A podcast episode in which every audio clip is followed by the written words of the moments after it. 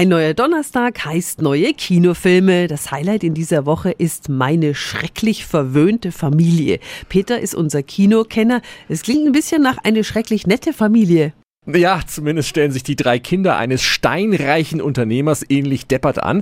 Noch nie was gearbeitet, liegen sie Papa auf der Tasche. Weil der aber darauf keinen Bock mehr hat, erzählt er seinen Kindern, seine Konten seien eingefroren. Was tun wir jetzt, Papa? Etwas, das ihr noch nie in eurem Leben gemacht habt. Arbeiten. Bitte? Also stellt sich Sohnemann Philipp in einem Jobcenter vor mit ganz eigenartigen Vorstellungen. Sie suchen eine gehobene Position Als als Führungskraft. Führungskraft. Führungskraft. Und Sie wollen 10.000, 15.000 im Monat verdienen, und zwar schwarz. Genau.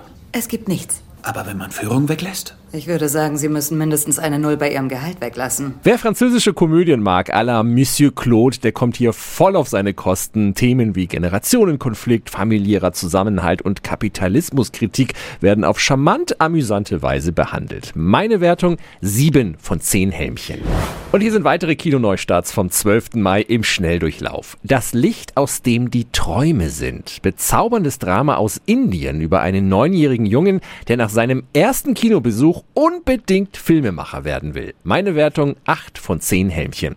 Firestarter, Neuverfilmung der Stephen King Geschichte über ein Mädchen, das Dinge in Brand setzen kann. Meine Wertung 6 von 10 Helmchen. Viel Spaß im Kino.